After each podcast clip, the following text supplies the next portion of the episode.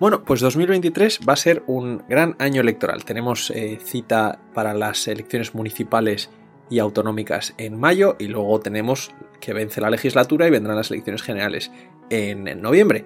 Entonces, bueno, desde la Torre del Faro hemos querido hacer este episodio especial que está a cargo de Nico. Nico, muchas gracias por traerlo porque es un tema complejo, que es el de la ley electoral. Cómo funcionan en España los procesos electorales, cómo se asignan los escaños y cómo se distingue esto desde el nivel municipal, autonómico y luego las generales. Y todo esto además viene muy a colación porque siempre que hay año electoral, lo he notado yo, de parte de todos los mm, sectores, tanto de la derecha como de la izquierda, y principalmente los dos grandes partidos, se viene con la monserga de dejar gobernar a la lista más votada. Y esto viene sucediendo desde 2015, cuando la fragmentación política, pues, bueno, pues pone relieve que el parlamentarismo en nuestro sistema es el que sume tantos escaños hasta la mayoría absoluta, ¿no?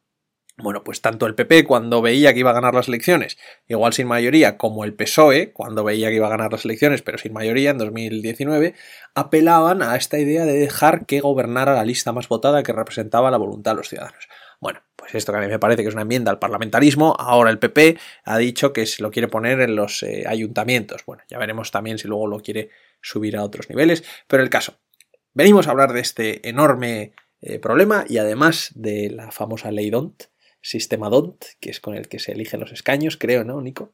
Está famoso que dicen siempre los demóscopos de eh, que tantos escaños al partido más grande, al que más votos tenga, araña otro escaño. ¿Por dónde empezamos? Porque de esto hay que venir preparado para este año. Claro, es un tema muy de actualidad en cuanto a que vamos a estar votando en unos meses varias cosas en distintas citas electorales. Y como dices, hace poco Alberto Núñez Feijóo, a finales de enero, ha sido el último que ha sacado el tema de que gobierne la lista más votada. Esto lo dijo en la presentación en Cádiz del Plan de Calidad Institucional y Regeneración Democrática.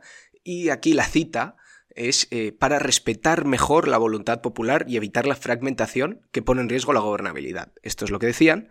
Entonces, pues vamos a meternos a ver cómo de verdad es esto y cuánto de interés eh, partidista hay en estas afirmaciones, porque, porque hay, que, hay que saber, tener un poco de criterio, desde luego desde luego que la primera de estas es que lo suelen repetir tanto en el PSOE como en el PP, cuando siempre se dice dos, por los dos sitios. Claro, y para tener una idea de cómo de verdad es esto, cómo de verdad también son otras afirmaciones, por ejemplo, desde el Partido Popular se dice votar a Vox favorece a la izquierda porque es fragmentación de voto, también este argumento se utiliza desde el PSOE, diciendo pero menos, ¿eh? pero diciendo que votar a Podemos es favorecer a la derecha, fragmentación de voto, ¿cuánto de verdad hay en esto?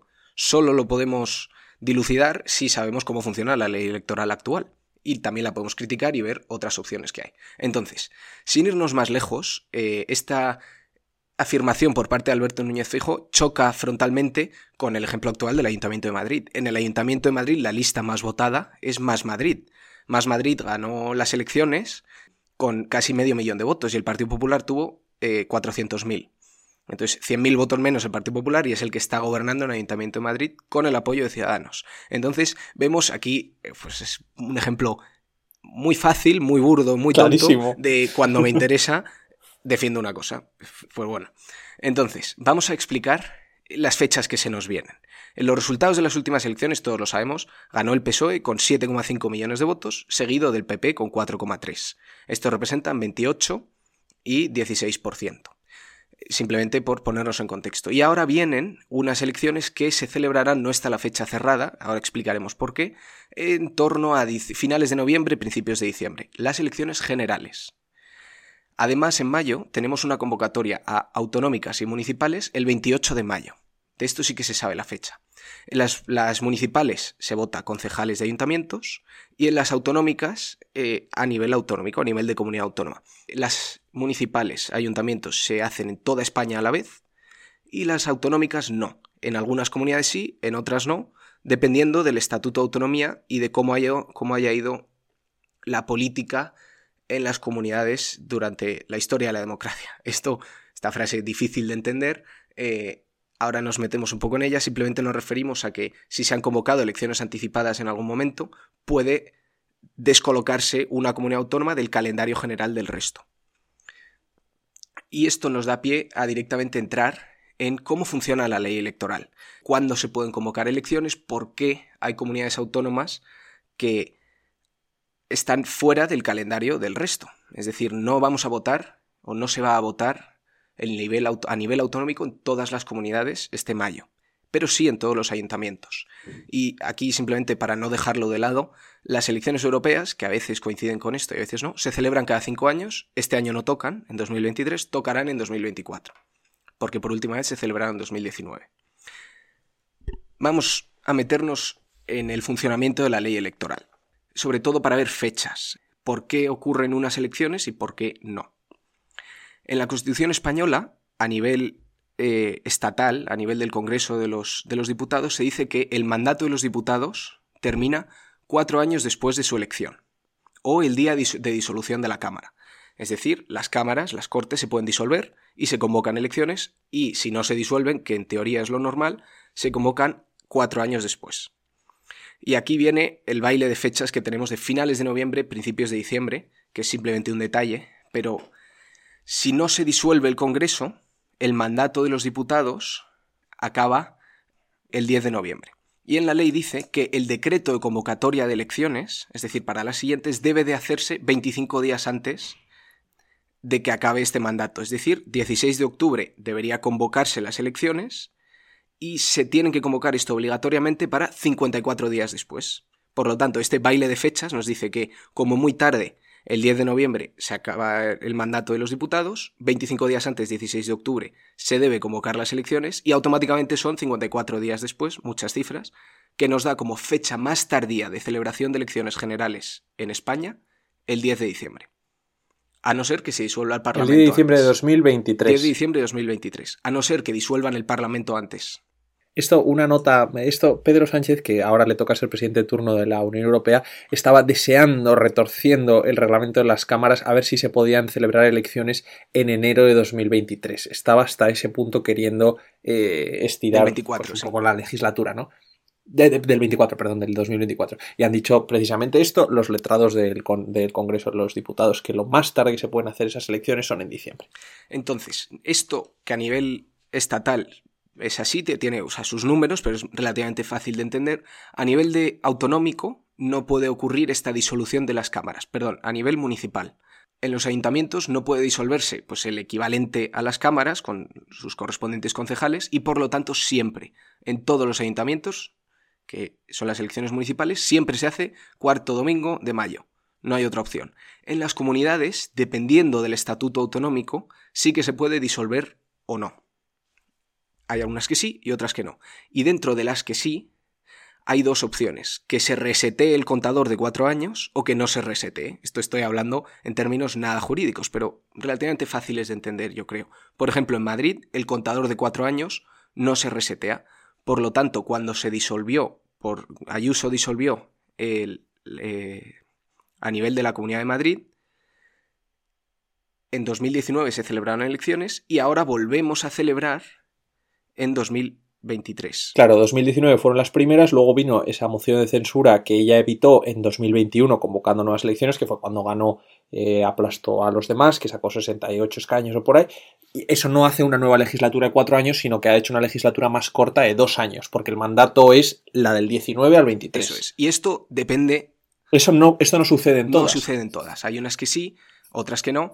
Eh, por ejemplo, en los que tiene el mandato tiene una duración completa de cuatro años, algunos ejemplos serían Aragón, Baleares y Extremadura, pero esto sería meternos demasiado al detalle ver cada una cómo funciona. Pero ocurre de las dos maneras. Y luego, por ejemplo, están las, las comunidades históricas que siempre insisten en que sus elecciones tienen que ir por libre, que son Cataluña, Andalucía, el País Vasco y Galicia, eh, son siempre las que tienen las elecciones eh, independientes, de, o sea, desligadas del resto. Claro, estas originalmente, en los estatutos de autonomía originales, estas cuatro, son las que sí que tenían la posibilidad o el poder de disolver las cámaras. Posteriormente ha habido reformas en otras seis comunidades autónomas que les da a los presidentes autonómicos la potestad de disolver la Cámara y luego se han añadido otras más con distintos regímenes. Entonces, lo que tú dices, las cuatro que has mencionado, son las cuatro originales, Andalucía, Cataluña, Galicia y País Vasco, y luego se han añadido más en distinto, con este reseteo del contador de cuatro años o no. Bueno, pues entonces esto es las leyes electorales tanto a nivel autonómico como a nivel del Reino de España. ¿Y cuál es el sistema electoral? Porque la llamamos ley DONT, pero la ley DONT no es una, no es una ley en sí, ¿no? Es la ley, eh, la ley orgánica de régimen electoral. ¿Cuál es el sistema por el cual los votos se convierten en escaños? Claro, la Constitución permite que las distintas comunidades autónomas escojan su fórmula electoral. Esto es la manera matemática de transformar votos a escaños. Lo que, lo que ocurre en la práctica es que todas optan por el sistema DONT. Y volviendo al, comienzo, a la introducción, hemos escuchado multitud de afirmaciones respecto a este, a este sistema, que favorece a las mayorías, que la división de votos se ve penalizada. una verdad, y esto matemático es que claramente no es proporcional, no es exactamente proporcional, y el voto de una persona en una provincia no vale lo mismo que el voto de una persona en otra provincia. Esto tiene sus ventajas y desventajas, luego lo podemos comentar, pero, pero es así y no hay discusión. Entonces, es verdad que es posible que esto sea conocimiento general, aunque no, siempre es así, entonces vamos a meternos a explicar eh, en detalle cómo funciona este sistema DONT de reparto o de cómo llegamos desde votos hasta parlamentarios o concejales o el equivalente que sea. Eh, una vez que lo entendamos podemos ver pros y contras y debatir. Vamos a centrarnos en el funcionamiento de esta ley electoral a nivel nacional. Hemos dicho que en las comunidades y en los municipios se sigue este mismo sistema, entonces como, como ejemplo vamos a utilizar las elecciones generales comento muy rápido el Senado porque es verdad que el Senado funciona distinto y luego nos metemos en el Congreso, que es lo que se ve reflejado igual en comunidades y en municipios. El Senado eh, se eligen 263 senadores, o está compuesto por 263, y se eligen de dos maneras, por asignación directa, que es en las elecciones, en las elecciones generales, y también por lo que se llama senadores designados que la comunidad autónoma, en las elecciones autonómicas, el ganador designa cada una a un senador más otros pues, según el número de habitantes. Entonces, los 263 senadores se eligen principalmente en las elecciones generales. Y además eligen eh, sufragio, sufragio abierto, porque eliges a los senadores que quieras, no es una lista cerrada, es una lista abierta. No, no votas a un partido, sino a una persona. Y hay cuatro senadores de manera estándar por cada provincia, las islas funcionan un poco distinto y, ya está, es puramente regional, no tiene nada que ver la población y el segundo, que es la segunda manera que designa a 55 senadores, es por comunidad autónoma, a nivel autonómico. Esto funciona, ya decimos, aparte, y lo que más nos interesa que se refleja a nivel autonómico y municipal es el sistema DONT que se utiliza para el Congreso. A nivel del Congreso se eligen 350 diputados y tiene dos pasos esta elección. Lo primero es qué son las circunscripciones electorales. Esto tiene su equivalente a nivel autonómico y municipal. Circunscripción electoral es qué, qué votos se agrupan para luego hacer las fórmulas matemáticas que llegan a diputados. Este es el primer paso. Y el segundo es, una vez que se agrupan esos votos en estas circunscripciones electorales, se aplica la fórmula matemática que es competencia dentro de esas circunscripciones, véase provincias a nivel, eh, cuando hablamos de elecciones generales, la competición en cada una de estas circunscripciones por diputados. El primer paso. ¿Cómo, o sea, las circunscripciones son provincias. ¿Cuántos diputados le corresponde a cada provincia? Y luego competiremos por esos diputados. A cada provincia le corresponde como mínimo dos diputados, excepto Ceuta y Melilla, que le corresponde uno a cada una. Los 248 diputados restantes, hemos dicho que había 350, pues dos como mínimo cada una, quedan 248. Se reparten de manera proporcional a la población. Es decir, en Cuenca, si tenemos muy poca población, le corresponde como mínimo dos diputados, en Cuenca o Soria, o pon aquí cualquier provincia, le corresponden dos diputados y luego se ve el total de la población en España y se ve qué porcentaje tiene y se le, toca parte de los 248 restantes. Así tenemos que Soria es de las provincias que menos diputados da, porque es la más despoblada, porque tiene los dos que se le asignan y creo que son otros dos, ¿no? Me parece que son cuatro Soria y luego tenemos el ejemplo de Madrid, que me parece que son 41 y Barcelona que son 38. O sea, las ciudades más pobladas son los que más diputados dan. Y hay veces que con esos dos diputados que se les asigna por defecto, o sea, que no les corresponderían ni siquiera a la población que tienen, proporcionalmente. Por ejemplo, en Ceuta y Melilla.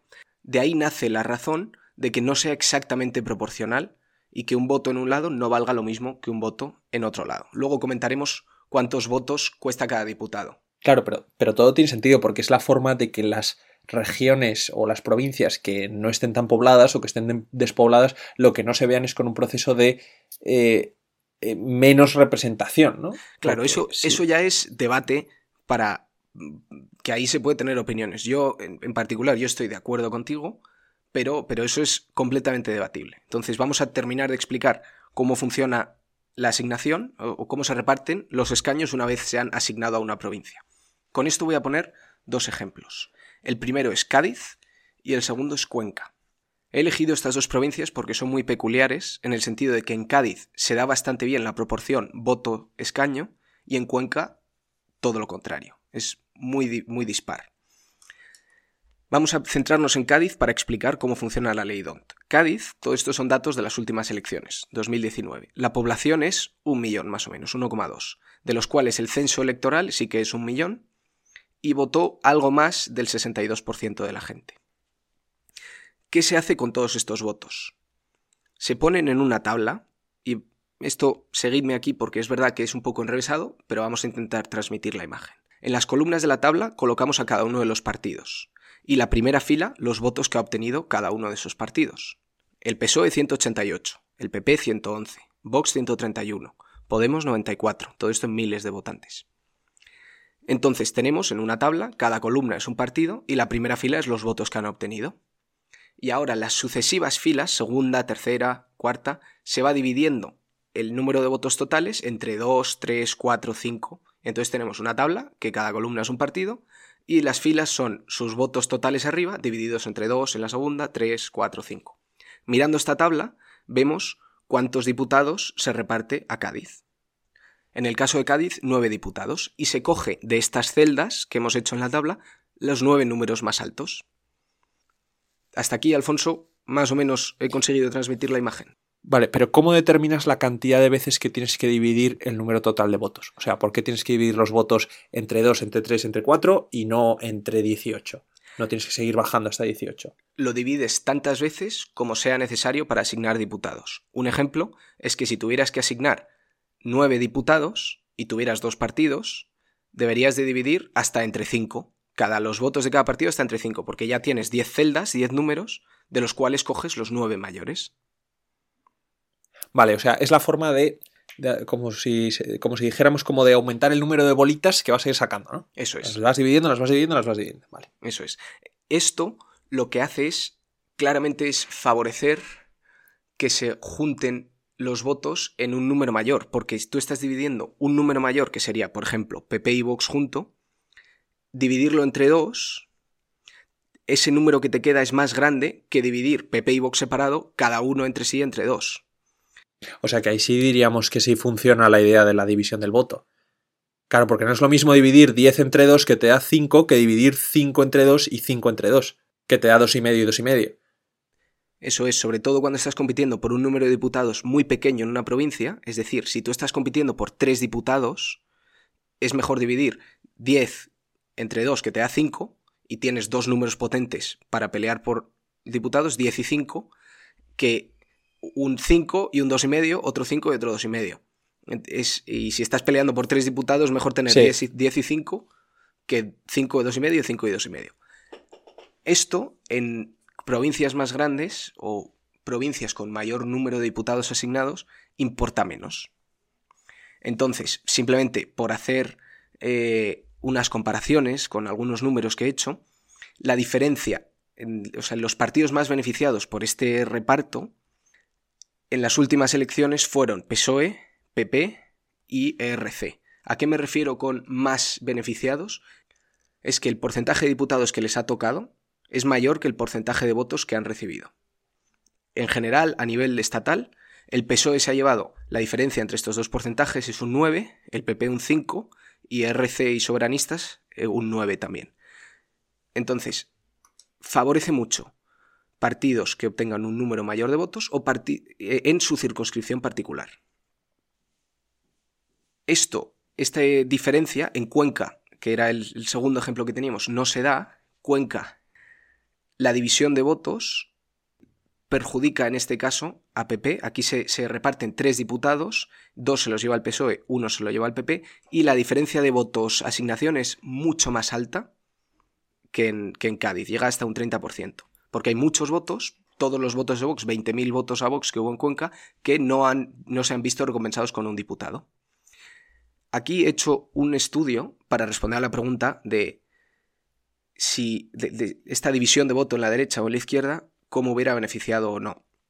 Entonces, a nivel estatal, si todos los votantes de Vox hubieran votado al PP, que esto es una situación completamente idílica para la derecha e irreal, porque esto no se haría, si se hubieran presentado una lista conjunta o si todos los votantes de Vox hubieran votado PP, el cambio hubiera sido mínimo, sobre porque se iguala en las provincias mayores. La derecha hubiera pasado de 153, derecha, estoy diciendo PP, Ciudadanos, Vox y Navarra, eh, de 153 a 164 diputados, más 11. Y la izquierda hubiera pasado de los 155 que tiene PSOE y Podemos y otras variantes de Podemos a 146. La diferencia con el sistema actual hubiera sido que el conjunto de PP, Vox y Ciudadanos gana 11 escaños respecto a los que tiene actualmente, y esto no hubiera servido para desbancar a la coalición eh, de gobierno actual hubiera tenido más votos que PSOE y Podemos juntos, pero con otras alianzas que ha hecho el gobierno actual no se hubiera conseguido este cambio de gobierno. Claro, porque es lo que tú dices de que aunque en las eh, provincias pequeñas puede que te venga eh, puede que te venga bien, lo que ganas por las provincias pequeñas lo pierdes por las provincias grandes. Eso es, en, o lo que ganas por las provincias pequeñas es suficientemente pequeño como para que no importe, porque en las provincias grandes el cambio es mínimo. En Cádiz casi no hubiera habido cambios y en cambio en Cuenca que hemos dicho que se llevó dos el PSOE y uno el PP y 10.000, 20.000 votos de Vox fueron inútiles, el cambio hubiera sido que PP y Vox hubieran llevado dos y el PSOE uno.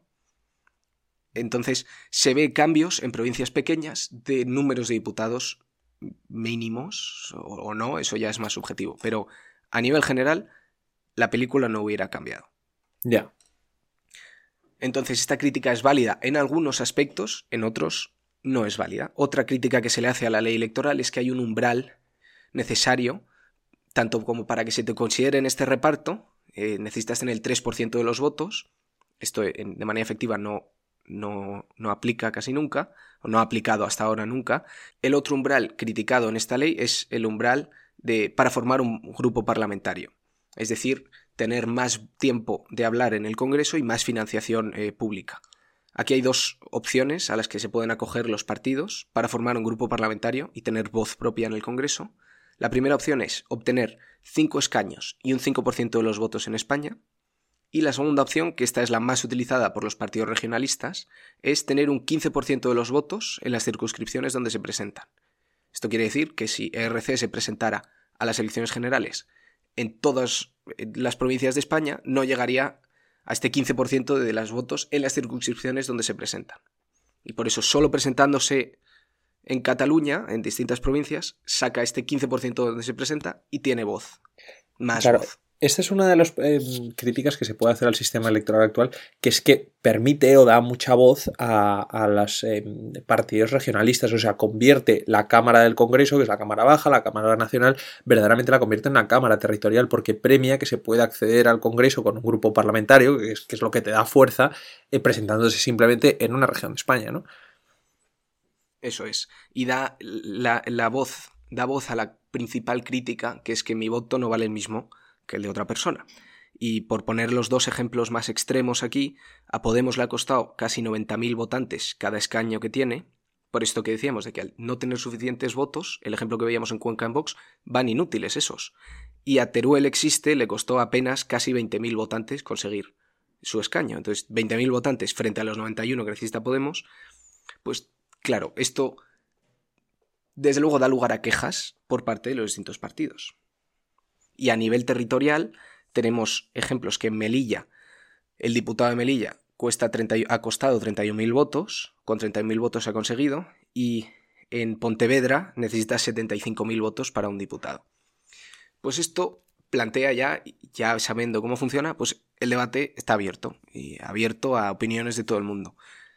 Bueno, es que, es que, claro, ves los números y dices que un diputado valga 30.000 votos y otro valga 90.000, pues hombre, es un poco... Pero, también es que es lo que decimos... Melilla no tenga diputado. Claro, es que eso es lo que decimos también, ¿no? Que es que si no habría zonas que no estarían representadas. Pero también se puede decir si hay zonas que están sobre representadas, pero no por los escaños que den, sino por esta segunda umbral que hablabas de que te permitan tener un grupo parlamentario propio. Eso es, eso podría ser otra manera de arreglar esto, hacer más limitante el umbral para llegar a tener un grupo parlamentario y entonces hacerlo incluso solo a nivel estatal pero, pero es que yo, por lo menos soy partidario de eso porque además ya desde un punto de vista del sistema eh, no electoral sino del sistema político no la cámara del Congreso es una cámara territorial que está muy dada a la cantonalización no pues que haya un partido de Teruel que te pueda eh, secuestrar los presupuestos generales del Estado a menos que le des financiación a Teruel oiga pues si usted está representando a los turolenses pues se tiene que ir al Senado que es la cámara de representación territorial. Entonces al final lo que haría falta más que la lista más votada que se le ha ocurrido a Feijóo es una reforma a la ley electoral para poner un tope, eh, un tope nacional. Es decir, no sé si sería un 10%, un 5%, o un 15%, esto no tengo ni ninguna idea, pero de que sea necesario en la, totalidad del territorio, porque si no, al final acabas con un Congreso que es una Cámara territorial y el Congreso no está pensada para ser una Cámara territorial. Pero en fin, estos ya son los vicios en los que deriva nuestra democracia después de, después de tantos años. Pero mira, el PP yo creo que no propone esto, que no le interesa tampoco, porque también ellos ganan en las, en las provincias en las que actúan casi como, como partido regionalista, ¿no? Yo tampoco sé si les convendría a ellos electoralmente una, un mínimo nacional de entrada, pero, en fin, esto es como decimos, lo presentan tanto unos como otros como medidas de regeneración democrática, pero también lo hacen porque han hecho un cálculo. Sí, como dices, presentar una modificación de la ley electoral te beneficia o no eh, según cómo creas o cómo vayas en las encuestas para, el siguiente, para las siguientes elecciones. Y esto solo puede darse, solo podría darse una modificación válida y efectiva y sostenida en el tiempo si está de acuerdo gobierno y oposición, cosa absolutamente imposible. Hoy este por hoy impensable. Pero además, mira, lo de la lista más votada mm, lo dicen que es solo para los ayuntamientos y tal, donde ya funciona, de hecho, ¿no? En los ayuntamientos, más o menos, si no se llega a un acuerdo de gobierno, el que gobierna automáticamente es la lista más votada, pero no sé exactamente cuál es la franja de los días. Pero en el, a nivel nacional, a nivel de autonómico, a mí me parece que es desvirtuar nuestro sistema parlamentario. Oiga, nuestro sistema parlamentario es sumar diputados hasta que llegue usted a la mayoría absoluta. Y así ha conseguido el PP muchísimos gobiernos. El de Andalucía, primero de Juan de Juanma Moreno Bonilla, había sido el PSOE la fuerza más votada.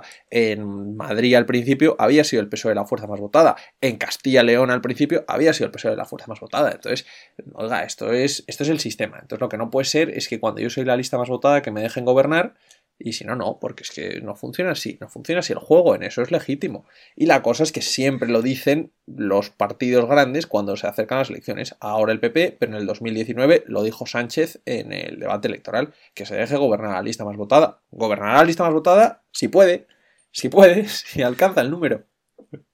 Eso es, eso es. O sea, no vale cambiar las normas cuando te benefician. Y en caso de que haga falta cambiar las normas, que a lo mejor es el caso, es mejor hacerlo con consenso. Y eso no va a ocurrir. Eh, pues viendo cómo está funcionando ahora. Pero mira, yo creo que sería necesario que hubiera un consenso. De esto a mí me parece que, sería importante. Pero ojalá, eh, ojalá, pero eso es soñar.